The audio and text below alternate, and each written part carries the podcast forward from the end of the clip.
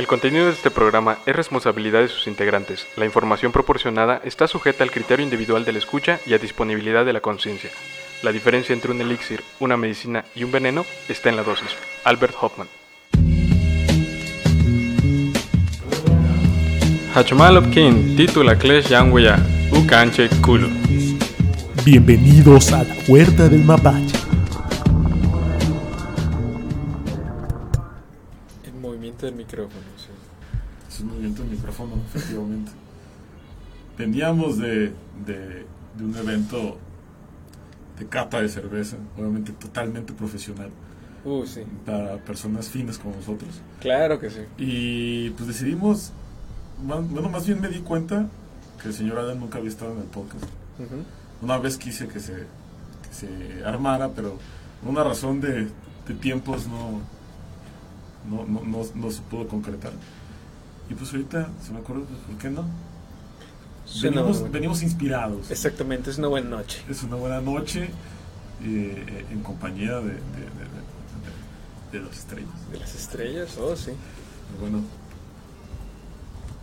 Tiene sí, un poco pues, más de inspiración, ¿no? La cata estuvo muy buena. ¿Tú qué piensas? La verdad, esa. El, en sí, la, la cerveza que fuimos a tomar, Ajá. ya la había probado antes y.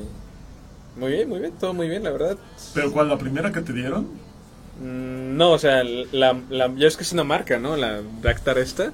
Ah, ok. Es una marca como tal de cervezas belgas, si no mal recuerdo. La probé en el festival, hace, hace como dos festivales de la cerveza. la probé la primera vez. eh, creo que Ajá. sí. No me acuerdo si dos festivales, pero sí. Ajá. ya Justamente tiene- había probado la, la Stout, la normal que estabas probando, que estaban bebiendo ustedes. No, Es así, ¿no? no.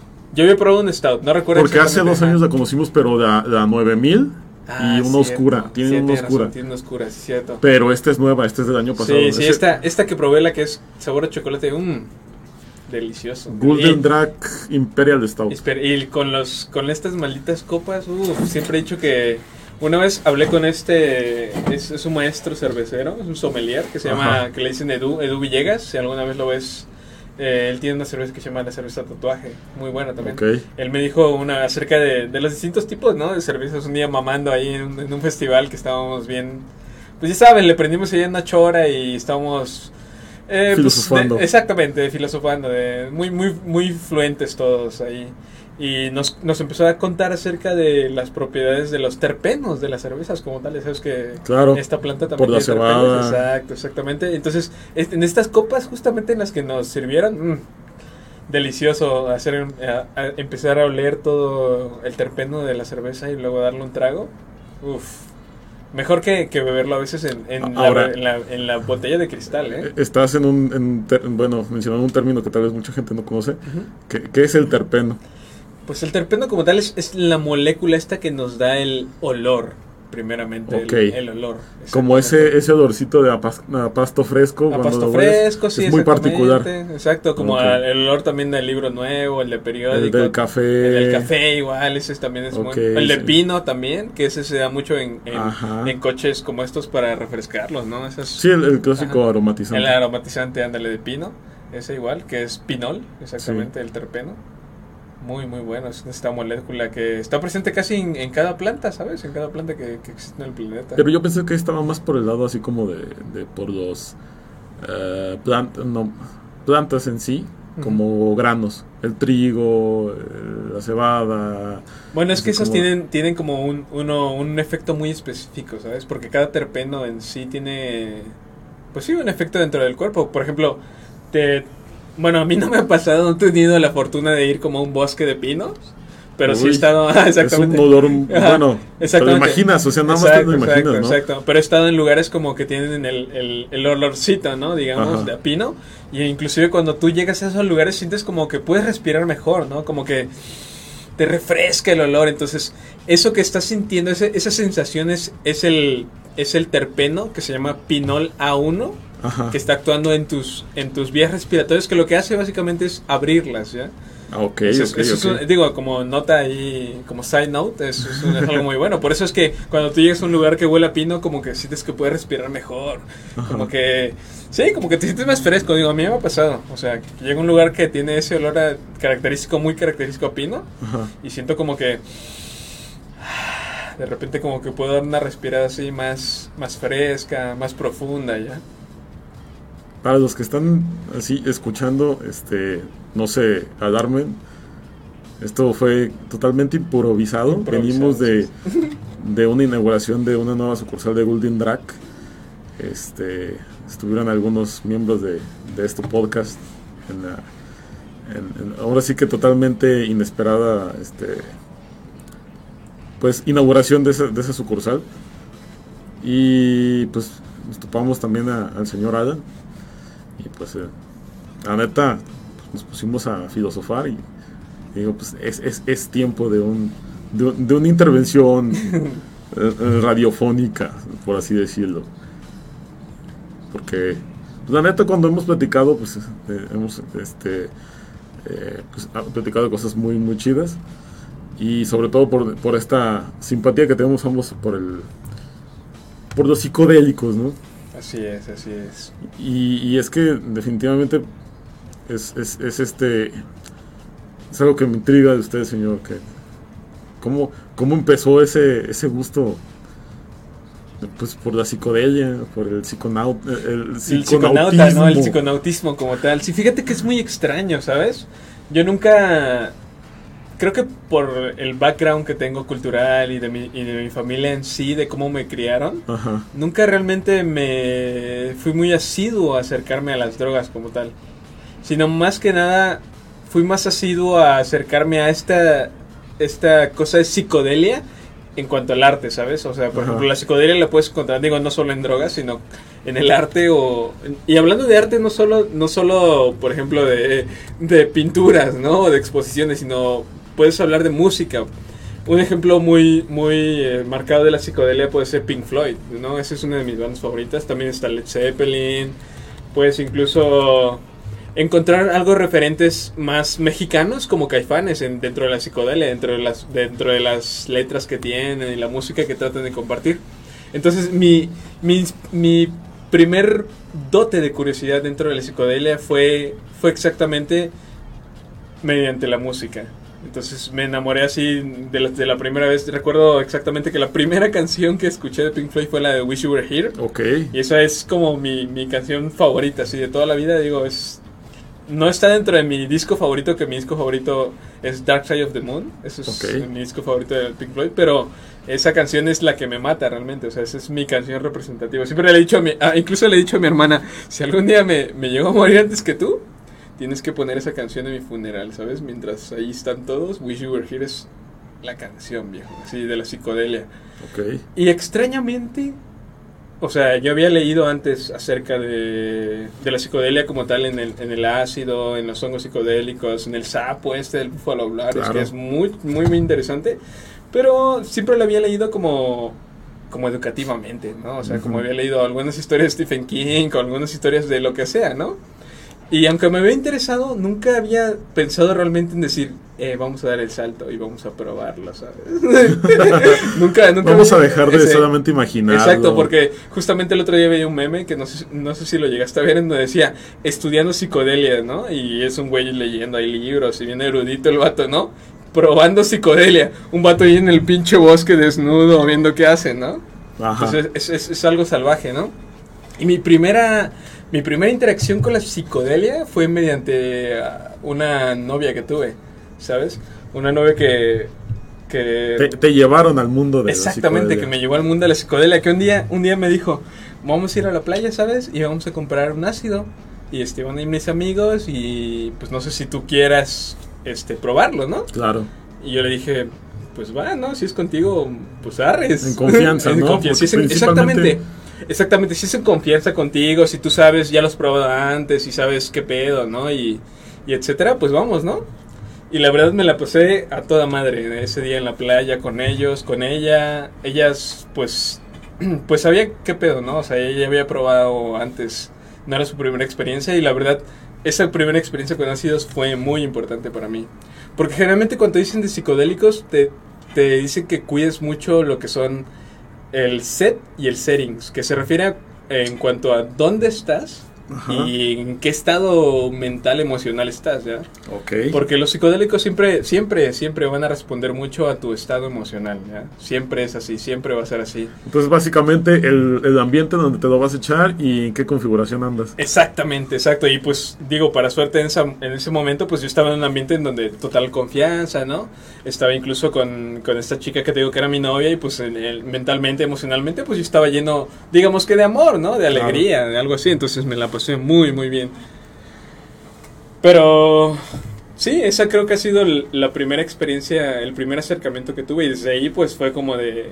Basta, Wow. basta de leer, ¿no? Basta de leer. Es, es hora de entrar a la acción. Es hora de saber realmente qué hay detrás, ¿no? Porque incluso cuando lees hay, hay una... No diré que es una paradoja, pero es, es, es- es como una regla muy... Muy... Muy... eh, muy marcada, ¿no? Que te dice... Es que hay mucha gente que te pregunta la experiencia con, con los psicodélicos, ¿no? Como, oh, tuviste 5 gramos de hongos o, o te diste un pinche cuadro de LSD de 300 miligramos, ¿no? ¿Cómo fue?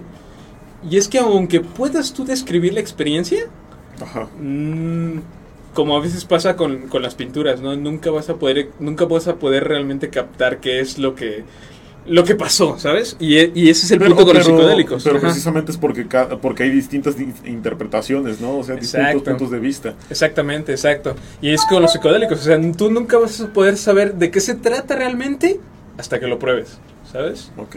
Es, es una clase de esas drogas en las que... Pues así es. Incluso por más que te diga yo, no, pues es que vi tal entidad y me sentí así, veía el tiempo así, y cuando regresé estaba así, no. Es totalmente distinto experimentarlo, ¿no? Ese es, esa es la parte interesante de, la- de ser psiconauta, ¿ya?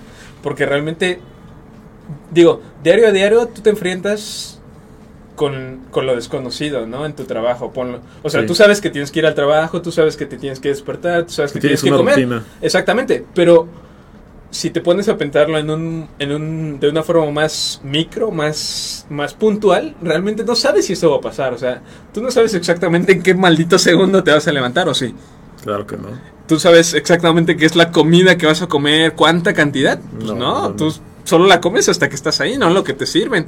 Sí. Tú no sabes cuánto maldito tiempo te vas a tardar en el tráfico. A veces, como me dijiste el otro día, ¿no? Te puedes traer 20 minutos de aquí tu trabajo, el maldito periférico puede estar en reparación y te puede estar a una hora, ¿no? Claro. Te enfrentas día a día a lo desconocido en una manera pequeña. Pero lo que pasa con los psicodélicos, y es lo que a mucha gente tal vez no le gusta, es que te enfrentas con lo desconocido, pero de una manera, pues no diré grande, pero es un golpe, ¿sabes? O sea, es un golpe como de realidad. Golpe de real- exacto. Exactamente, es un golpe de Golpe de realidad, realidad. que pues no a muchos nos gusta, porque, pues seamos sinceros, güey, o sea, estar en la comodidad y en la rutina te da cierta seguridad. Cierta seguridad en lo que estás haciendo, hacia dónde vas, qué es lo que tienes. Pues mucha gente está cómoda con eso. La- es la verdad, ¿no? De hecho. Pero pues hay otra gente que, que sabe que cuando abrió los ojos o cuando vio ciertas cosas, pues ya no puede estar normal, ¿no? y a veces, y a veces necesita de, de, de estas ayudas, medicinas, no sé ni siquiera cómo nombrarlo, porque sabes que también se da mucho en el abuso, ¿sabes? En el abuso, en la mala forma, en la que lo haces de manera pues recreativa como tal, o sea, es que esto es... Pero exageras. Exactamente, de manera exagerada. Exacto. Y es cuando, pues sí, o sea, esto es una, no diría que es una droga fuerte como el- la cocaína o la heroína, pero pues es una droga que realmente se mete con tu psique, ¿no? Con tu psicología. Entonces, si estás pendejeando nada más, algo, algo extraño te puede pasar. Pero o ¿no? sea, se mete con, con- con tu psicología, como dices, pero de una manera positiva. Porque, Ah, sí, Porque claro. también hay, hay unos que te pueden afectar y despertar algún tipo de trastorno. De trastorno, sí, exacto, exactamente. Este, la, eh, la gente que escucha voces. Oh, sí, las La y esquizofrenia este, y, y todo ese tipo de enfermedades mentales, pues que también pueden traer o, o ser causa de, de- de algún consumo irresponsable. Exacto, exacto, sí, sí. Pues al final depende de para qué lo uses, ¿no? Eso es una medicina, ¿sabes? Como decía el doctor Hoffman, o sea, existe el elixir, la medicina y el veneno, pero todo depende de la cantidad, ¿no? De la cantidad que lo uses. O sea, la misma medicina te puede matar, te puede curar, o pues puede ser lo que necesites, ¿no? Para sanar realmente. O sea, y eso, de eso depende de los psicodélicos. Y es algo que, que siento a veces que la gente no entiende, ¿sabes? Porque también he conocido mucha banda, mucha banda psicodélica, así que le gusta meterse pinches ácidos y hongos y DMT y la mamada. Ajá. Y hay algo muy puntual, ¿sabes? Es que cada uno de nosotros es individual, ¿no? O sea, n- Sí, es- somos- o sea nadie es nadie es y nadie es igual a, a nadie. No, Ok. o sea, ni, ni aunque seas el maldito gemelo, ¿no? O sea, siempre vas a tener algo que te va a hacer solo tú. Claro. Y este, y este principio a veces con esta banda se pierde, ¿sabes? Porque siempre dice, ah, güey, es que tú necesitas meterte esto, ¿no? O métete esto en esta cantidad. Y no es cierto, güey. Las drogas no son para todos, güey. Esa es Eh, la eh, verdad. me quedo con esa frase, me Esa quedo es la con esa frase definitivamente. Las drogas no son para todos, güey. Y hay drogas que son para ti, hay drogas que no son para ti. Hay gente que no necesita drogarse a lo, lo absoluto, güey, ¿ya? Y eso, digo, depende individualmente. Y hay mucha banda que no lo entiende, ¿sabes? O sea, que te dice, güey, es que tú necesitas meterte cierta cantidad. O tú necesitas buscar estos hongos y la mamada. Y, y no está bien. Yo siento que eso no está bien, ¿sabes? Porque la gente se puede asustar, ¿ya? Y es cuando empieza Es- el es- miedo, la el mala estigma. información. Sí, Exactamente. sobre todo porque es como que te obligan y dicen, eh, no, sí tienes que hacerlo, Eh. chécalo y te vas a sentir así. la fregada. Ah, exactamente. Hay tanta obliga bueno, como, como Presión social ándale, así, presión ¿no? social, algo como presión social. Este, pregunta el, el amigo fantasma que Ujú. si que si Alan está drogado. Ahorita no, pero podemos empezar, o sea, no, todavía no. Estamos bien. no- lo único, bueno, o sea, lo único que hemos consumido es drogas legales, lo cual es alcohol. Obviamente. Alcohol, entonces, Venimos de, de, de De, la esta, cervecería como de esta mencionado. cata, exactamente. Esta cata. de este maridaje bueno. y tenemos aquí una cervecita que se está echando el, el señor Adam y, y aquí estoy echando ojitos a una botella de vino que tenemos aquí. Entonces, este, pues nomás lo reglamentario, como tú comprenderás, mi estimado fantasma. Así es, este- un saludo, un saludo ahí por el fantasma, ¿eh? Eh, eh, ¿qué, qué dice el Adam que lo dejaste plantado otra vez? Ey, sí, llegó bien tarde ese día, ¿no? Ya, ya era tarde, sí, ya estábamos Y, bien servidos. ah, Saludos, Alejandra Bobadilla. Hola, Boba. Buenos, buenas noches, días. Buenas noches, buenos días. Un saludo a todo el continente. de, de aquí o para allá. Eh, este. ¿Estás drogado? Ah, ok. Bueno, ya. Pero, pero entonces. ¿Tú sí consideras que que lo hace. Bueno, que. Al no. A las drogas no ser para todos. Lo, lo más normal es que sea como que un acceso libre para que se dé, por decirlo, un consumo, pues ahora sí que quien lo ocupe, que lo use. Ah, es que eso es algo muy difícil, ¿sabes? Porque... Digo, yo lo, yo lo veo de esta manera, ¿sabes? En, en, durante la vida, que, ¿cómo, ¿cómo te han dicho acerca de tratar de las drogas? Por ejemplo, te digo, yo lo veo así. A veces te dicen tus padres o la escuela, siempre te dice, güey, no tomes drogas porque es malo, ¿no? O sea, Claro. siempre hay programas que te dicen, güey, no drogas, no drogas, no drogas, no drogas. Y e independientemente, exactamente no hacen un énfasis tal vez en la marihuana, la cocaína, eh, la metafetamina, la heroína, etcétera, ¿no? Pongamos el- el- el- el- la etiqueta que tú quieras. Solo te dicen, no drogas, no drogas. Y de repente, llegas a cierta edad, güey, donde te dice, ok, vas a drogarte, güey. Pero si te drogas, te vas a poner hasta el culo, cabrón. Hasta el culo. ¿Y cómo te lo digo así? Por mediante mediante comerciales, por ejemplo, de tabaco, de cerveza. ¿Qué es? ¿Qué es? A ver, ¿qué es lo primero con, que, que te, borban, te bombardean para decirte no te drogues, güey? Con un güey que está tirado en la pinche calle, que está hasta el culo en drogas, güey. Que no sabe ni cómo se llama, ni etcétera. O sea, básicamente, el- la media y la educación está centrada en decirte, güey, o no te drogues, o si te drogas, güey, te vas a poner hasta el culo como este cabrón, porque esa es la O sea, es consecuencia. todo o nada. para Exactamente, porque, porque te está mostrando, esta es la consecuencia, güey, de que tú uses drogas. Diario te está mostrando la consecuencia y obviamente cuando tú vas a una fiesta, güey, dime, o sea, ¿qué no te ha pasado cuando eres pinche adolescente, güey? Vas a una fiesta, empiezas a beber, güey, y dices, ah, pues chido, güey. Ah, no mames, ese güey está hasta el culo, güey. Yo vámonos, también. güey, vámonos, vámonos, vámonos, güey. Porque es lo normal. Exactamente, pues. exacto, porque se normaliza que no uses drogas, o si la vas a usar, güey, ah, cabrón, ¿la vas a usar? Hasta el culo, güey, hasta, hasta quedar como este cabrón. Oye, ¿ya? nunca me veo puesto a O sea, la- yo lo veo de esa manera ¿eh? en la media. Y las drogas siento que no son así, viejo. Siento que, ok, tal vez no hay drogas para ti, pero tú debes de encontrar como como tu dosis, como en cualquier cosa en la vida, ¿sabes? O sea, hay libros que te gustan a ti, ¿no? Y que no le gustan a nadie más. Hay música que a ti te hace sentir algo y que a nadie más te la hace sentir. Una droga es simple y sencillamente la alteración del de tu estado nervioso, de tu estado físico, de tu estado mental, güey. ¿Qué acaso la música no hace eso? Pues sí, güey, a mí, a mí sí, güey. A mí hay metal, güey, que me pone super pumped up y me dice, güey, hay que hacer cosas, güey. Claro. Tengo que hacer ejercicio, güey, tengo que estar así. hay otra música que me dice, güey, es momento de estar viendo la tele, güey, ¿sabes? Y es una droga, güey. Yo lo, al menos de esa manera yo lo veo, ¿ya? Entonces, lo que a mí me gustaría que cambiara es eso, güey, de que te digan, güey, ok, hay drogas, ¿sabes? O sea, no, no va a dejar de existir, güey, ni porque las niegues, ni porque el Espíritu Santo te diga que no hay, o sea, las drogas están ahí, güey, no van, no van a, no van a desaparecer. Pero que no te digan, güey, no las uses, o que no te digan, güey, ponte hasta el culo, ¿sabes? En drogas, que te digan, estas son las drogas, viejo, mira. Y la, la neta es que hay drogas que, que tal vez te funcionen para lo que tú quieras hacer, tal vez no, tal vez tú ni siquiera necesites drogarte para ser feliz, ¿sabes? Pero úsalo en la dosis que tú necesites, ¿sabes? En la dosis que, en la que tú te sientas bien, no en la que la maldita sociedad te diga, ¿sabes? Como beber alcohol, ¿no? Que siempre te... que está normalizado ponerte hasta el culo, güey, o sea, y... Y pues todos, todos sabemos los malditos daños colaterales que tiene ponerse hasta el culo en alcohol. Y no simple y sencillamente la resaca, ¿no? Sino como pues los malditos accidentes de, de coches o cosas más graves, ¿no?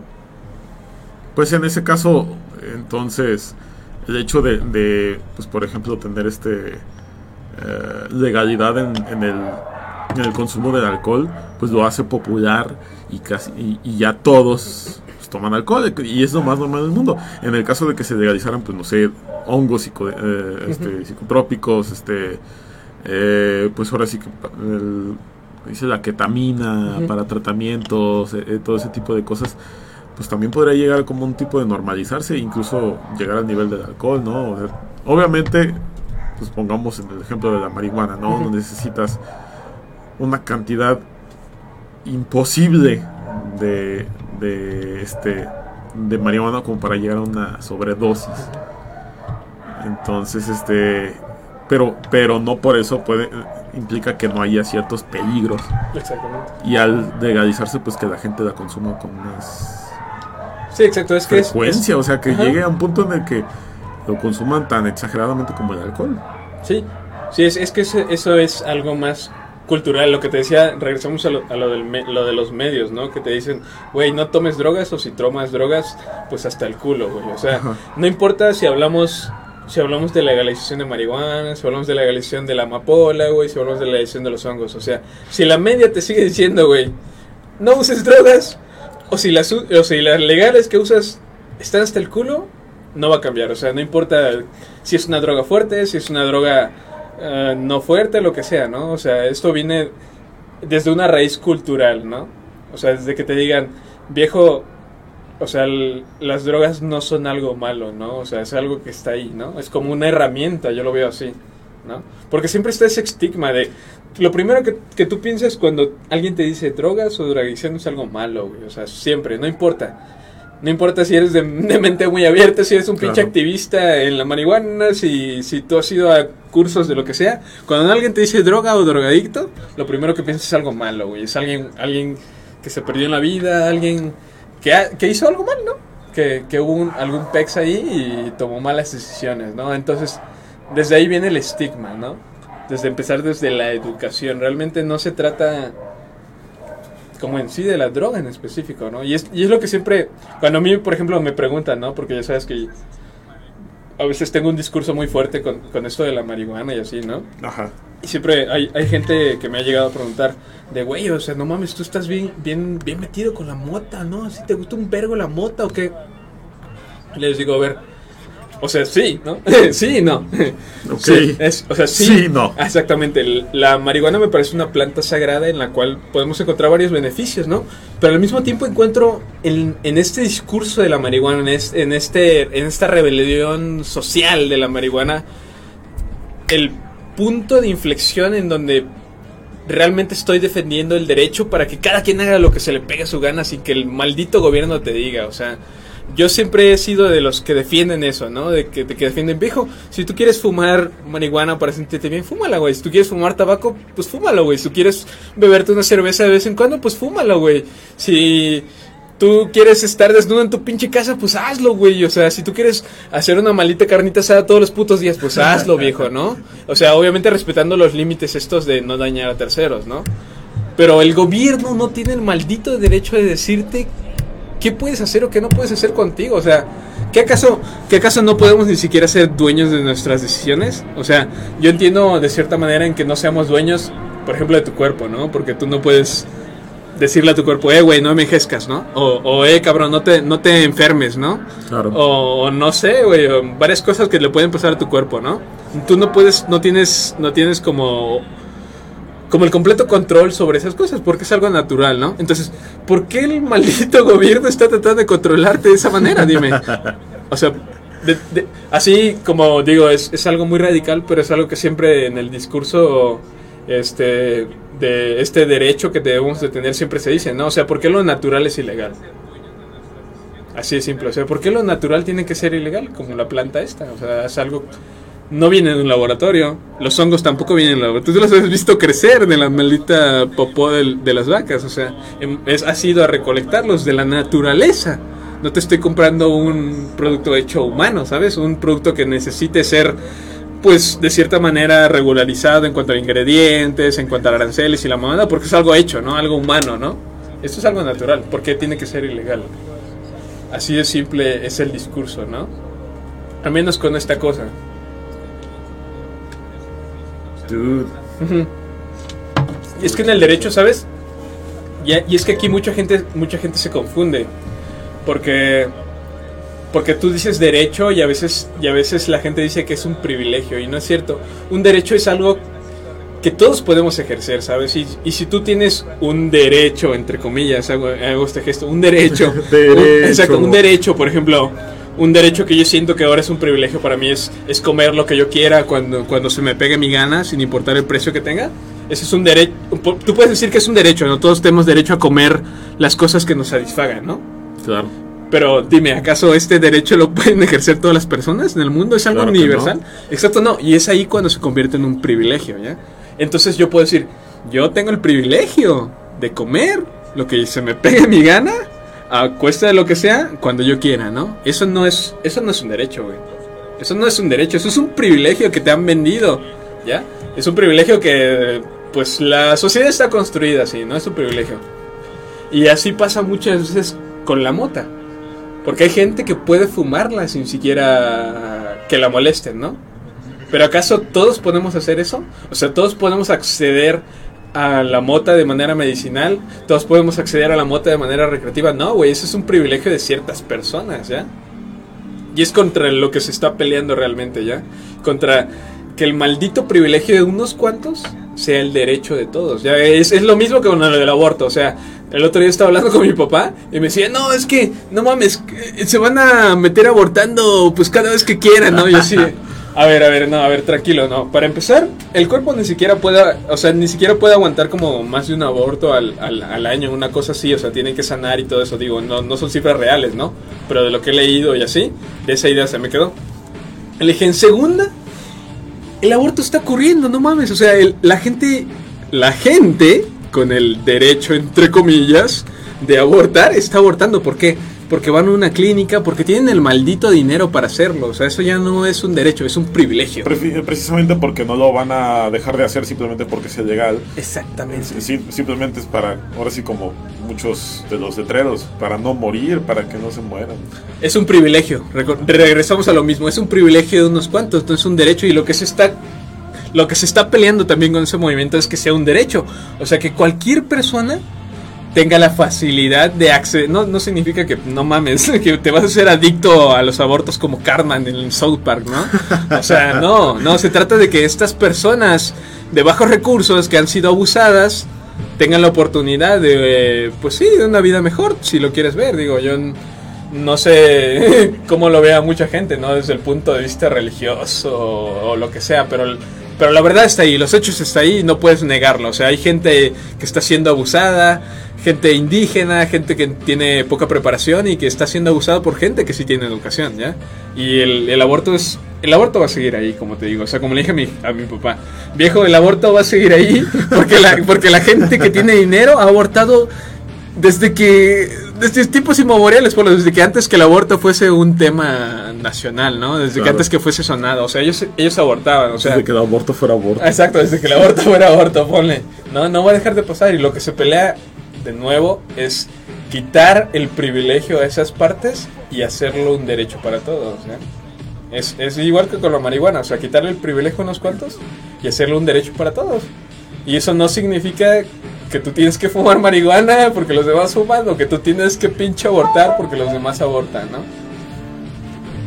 De- es, es que sí suena un poquito absurdo como de repente estas prohibiciones no hacen más que incentivar el, el que se haga y al hacerlos ilegales pues nada más das pie a que otra gente se aproveche de esa de eso de eso ilegal Exactamente, sí, es, es todo un show, ¿no? es algo tan claro y que pues, sin embargo no no, no se hace caso pues. No, no. hasta que no entran así como intereses económicos y todo eso Es que es eso, los intereses del- de los grandes, ¿no? Del, de, porque justo, justo estaba hablando con un compa el otro día, ¿no? Le digo, o sea, hemos, hemos visto, por ejemplo, a Fox, ¿no? En su maldito rancho, o sea, tiene hectáreas ya de mota, o sea, él cultiva ahí. sí, O sí, sea, sí. y dime, ¿es legal? No, pues no es legal, o sea, ese güey, ¿y tú crees que es- esos es invernaderos... Ajá, exacto, e- esos invernaderos se construyen de un año a dos? Claro que no. Pues claro que no, eso toma años de desarrollo, de buscar a la gente correcta, de ya tener el producto. O sea, este güey ha estado ahí desde, pues desde hace 5, 6, 7 años, ¿no? O sea, esto no va a desaparecer, ¿no? O sea, eh, este es un, es un mercado que, que no importa de dónde venga, no va a dejar de existir y si no se regula, pues, pues va a seguir en el mercado negro, ¿no? O sea, beneficiando a la gente mediante la, a la violencia, ¿no? Porque es algo también muy fuerte que les digo a la, a la gente, le digo, o sea, cuando nosotros fumamos mota, güey, o sea, sé consciente de que, de que a menos que lo compres de un güey que tú sepas que lo está cultivando, güey, esa mota tiene sangre, ¿sabes? Sangre de... Claro, de claro. tal vez, ok, tal vez, ok, no te pongas en un discurso socialista, ¿no? No de sangre inocente, güey, pero de sangre de, de sicarios y la mamada, pero pues no deja de ser gente, güey, o sea, es gente que está muriendo por el producto que tú estás consumiendo, ¿no? Y digo, y no solo pasa con la moto, o sea, lo ves, por ejemplo, con, con el pinche, la Nutella, ¿no? Con el palm, Ah, palm sí, oil, ¿no? sí. Que, que destruye los hábitats de orangutanes o... Pausa, pausa, como, bueno, pausa curiosa. Ajá. En el trabajo eh, hay posibilidad de que, bueno, de que te hagas emparedados con Nutella y así. Ajá. Tuvieron que, mar- que cambiar la Nutella precisamente porque un empleado se quejó de que eh, la marca de Nutella pues, hace todo esto de palm oil y está matando panditas, creo. Orangutanes, pandas, o se está destruyendo changuitos. ecosistemas, sí. Ah, ok. Entonces sí, muy, muy gracioso nada más saber eso, pero, Ey. pero qué bueno que, que se hace. sí, te digo, o sea, y es, es la misma industria con la marihuana, ¿no?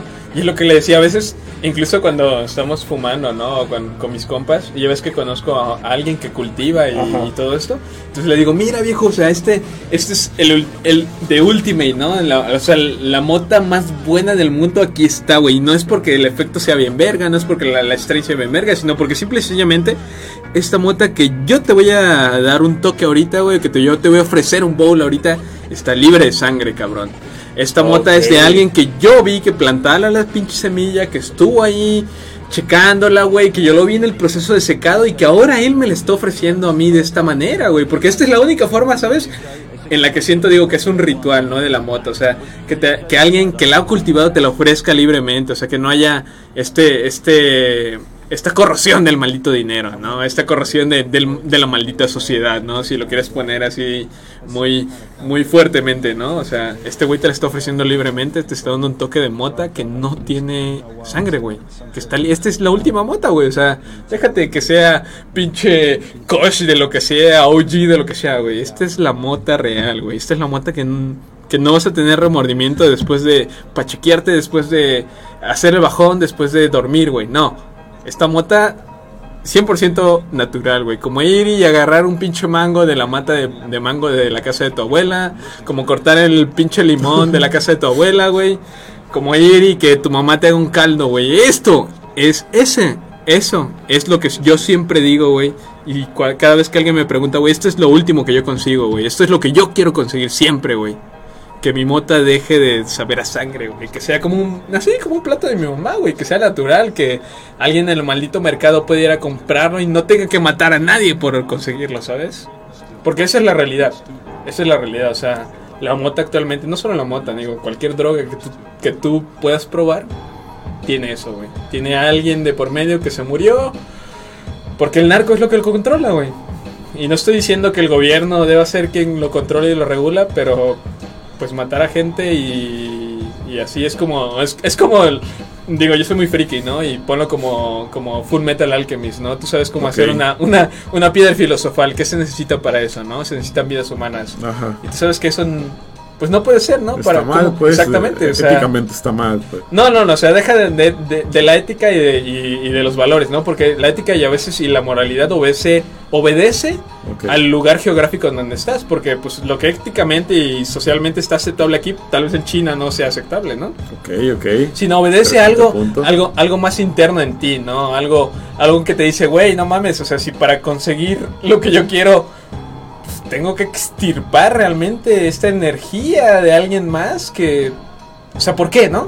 ¿Por qué tengo que hacer eso, no? ¿Cuál es el, cuál es realmente el beneficio de eso, no? Que consigues. Y te digo, y es lo mismo con esto, o sea, si tienes tú que conseguir sangre, ¿cuál, cuál es el punto, no? O sea, ¿qué acaso no cancela como, como todo lo... Ajá, digo, incluso mete la ética o la religión, digo, si y, tú eres muy y de alguna manera, pues la filosofía que se quiere seguir con, eh, con la hierba, ¿no? En este caso, si fuera hablando de la marihuana, este tanto tiempo que la promovió eh, Bob Marley como pues, era un símbolo de paz, etcétera, y pero en realidad sabes que, que la demanda y el hecho de que no sea legal, pues solo causa lo contrario, ¿no? Que la guerra entre la, pues la ley y la gente que trafica con ella. Exactamente, y, es, y es- planta. y es bien tonto, ¿sabes? Porque, digo, realmente si estás metido en el negocio y no está bien que lo diga, pero la marihuana no es como el...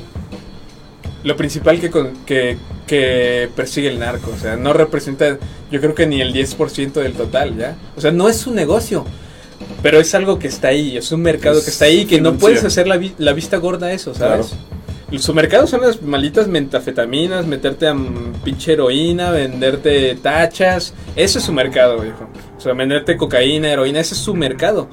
Pero la mota está ahí como un derivado, ¿sabes? Es una droga más ilegal que la gente No, pues es consume. parte de un catálogo Ajá, exacto. que se ofrece, por así, volvemos a lo mismo, demanda, Exacto. compra demanda. Exacto, compra demanda. Entonces es algo que no pueden dejar pasar, ¿sabes? Y mientras esté ahí, pues ellos van a seguir metiendo sus manos, ¿no? O sea, no, no, no, no se van a hacer la vista gorda, o sea, sí. Digo, pon, pon- deja de lado que maten a gente, ¿no? Como, como un empresario, tú no podrías hacerte de la vista gorda semejante negocio, ¿no? Así de simple y sencillo. No shit. Y es que legalizarlo no significa tampoco que el mercado negro vaya a desaparecer, porque como te digo es algo arraigado culturalmente, o sea, no es... mm, o sea, la mayoría del problema social que tenemos no son las leyes, o sea, las leyes están bien, son buenas leyes, son, son leyes, si te, si te pones a examinar realmente con un jurista, güey, son leyes... Güey, México, México es un pinche pionero en leyes, cabrón. O sea, realmente es un pionero en leyes latinoamericanas en donde hay, hay jurisprudencias que realmente no había precedentes ni siquiera en Roma, ¿sabes? O sea, en- ah, se han hecho jurisprudencias de esa calidad, viejo, de esa calidad. Y dime, ¿por qué el puto país está sumido en la corrupción? Entonces, güey, si tenemos leyes tan chidas. Porque, porque pues las leyes no son el problema, exacto, se las pasan por los huevos. O sea, es algo cultural, ¿ya? Es algo cultural, regresamos a lo mismo, ¿ya? O sea, tú puedes tener... Pueden legalizar la mota, te digo, y no va a desaparecer el mercado negro, porque no ha desaparecido ni siquiera en Estados Unidos, ¿ya? Porque es algo cultural. O sea, el mercado negro te sigue ofreciendo mota mejor, a mejor precio que el, el mercado legal, ¿ya? Y, y no simple y sencillamente que sea la distinción entre el precio, sino, te digo, regresamos a algo cultural, como, como decía un meme por ahí, ¿no? El, el ingrediente secreto es crimen, güey, es peligro, güey, ¿no? O sea, siempre va a estar esa parte, güey. Y mientras no de- dejemos de estigmatizar todo eso, pues no va a cambiar. O sea, la legalización es su paso, güey, pero no es el camino final, no es la meta ya. O sea, No es el camino. Ahora, pero, pero lo que me comentas que es una situación cultural, me hace recordar un poquito a lo que eh, no sé si lo dijo Peña Nieto, ¿Quién? que la corrupción es tema de cultura. No recuerdo. Pero qué chido así. que lo dijo, sí. Es no, que... no mames, no, o sea, de hecho, de hecho, pues hubo mucho, mucha queja de eso, ¿no? De que dice que, que pues el mexicano es corrupto por cultura. Y es que es verdad, es, es que es verdad. o sea, digo, yo sé que, que por ejemplo no lo ves, no lo ves en, en estados que están lejos de la capital, ¿no? Por ejemplo, yo que soy del sur. O sea, la corrupción está ahí latente, pero por ejemplo, tú ves corrupción en cuanto a los policías, ¿no? Que de repente te para un tránsito y, eh, güey, no mames, ibas a tanta velocidad y la neta es que aquí no, no es, zona escolar y, y te toca una multa de tal, ¿qué pedo, no? No, pues aliviáneme, ¿no? Unos 100 varos, ahí va, ¿no? Es que no traigo mi licencia o no traigo mi pinche este, Cinturón de cinturón de seguridad. seguridad, ¿no? Pues unos 100 varitos, ¿no? Y, y güey, todos hacen de la vista gorda porque, pues dices, güey, son 100 varos. No mames, sí, a huevo, son 100 varos. Me voy libre de una multa de 600 varos. ¿Maté a alguien? No, güey. ¿Puse en peligro a alguien? No, güey. Pues a la verga, sigo con mi vida normal, ¿no? ¿Y qué pasa, güey? Se normaliza y se algo hace cultura. Incluso algo, digo, esto es algo muy personal que, me pasó alguna vez estando allí en Cancún. Un día íbamos en, en el coche con mi papá y de repente era cuando apenas estaba, ¿cómo se dice? En- enforcement, como haciendo más fuerte la parte esta de... de- Estaba fortaleciendo. Ah, se estaba fortaleciendo la, la parte esta de tener el, el, el cinturón de seguridad tanto para el, el chofer como para el copiloto, ¿no? Y ese día mi papá no lo traía ni mi mamá, ¿no? Íbamos así y de repente lo paró un pinche tránsito y le dijo, no, pues señor, es que este no trae el cinturón de seguridad, ¿no? O sea, obviamente infraganti, ¿no? Mi papá no lo traía, ni siquiera hizo la demanda para ponérselo cuando se lo cuando lo pararon, porque hay mucha gente que hace eso, ¿no? Sí, sí, sí. Y entonces le dijo, no, pues le toca una multa de tanto y, y pues necesito que me dé su licencia, ¿no? Para sacarle la multa, ¿no? Y que no sé qué. Pero pues también pasó que el maldito de tránsito estaba como en un, en un mood, en un, en un ambiente de decirle, güey, dame una pinche mordida y ya vete a la verga, ¿no? Porque pues solo es el sí, maldito sí. cin- cinturón O sea, de fue así como que le dijo, Ajá. pero pues... Pero pues podemos llegar a un algo". arreglo, ¿no? Le dijo. Y mi papá se bajó del coche y pues y pues obviamente pasó que, el- que le dio ahí no sé cuánto, ¿no? O sea, le dio un 200, un 500, algo. Y ya, nos dejó ir. Y se metió al coche de nuevo y pues yo me quedé así como de... ¿Qué pedo, no? O sea, sinceramente así, Mao, así... Te voy a ser completamente honesto, güey. Yo nunca le he dado una mordida a un a un puto policía, güey, y me y he llegado a los putos separos por eso, güey. Digo, eso, es- eso es historia para otro lado, ¿no? Pero cuando, cuando regresó mi papá así sin multa, o sea, yo me quedo como de, güey, no mames, o sea, ¿qué pedo, no? O sea, ¿qué pasó aquí, no? O sea, sorprendió. Ajá, me sorprendió y, y me sorprendió más que me dijera, no le digas a tus hermanos, ¿sabes? O sea, porque en mi casa siempre había, independientemente de, de cómo soy criado y todo eso, siempre había, había sido muy, muy, muy marcado esta parte de, güey, sea honesto, ¿no? O sea, no hagas cosas buenas que parezcan malas, güey. O sea, no te lleves dinero de alguien, güey. O sea, no te aproveches de alguien, tú sé honesto en tu trabajo. Well, mama haces told es como hacer eso, es me güey. when I was young, said sit beside me, my only son, and listen closely to what I.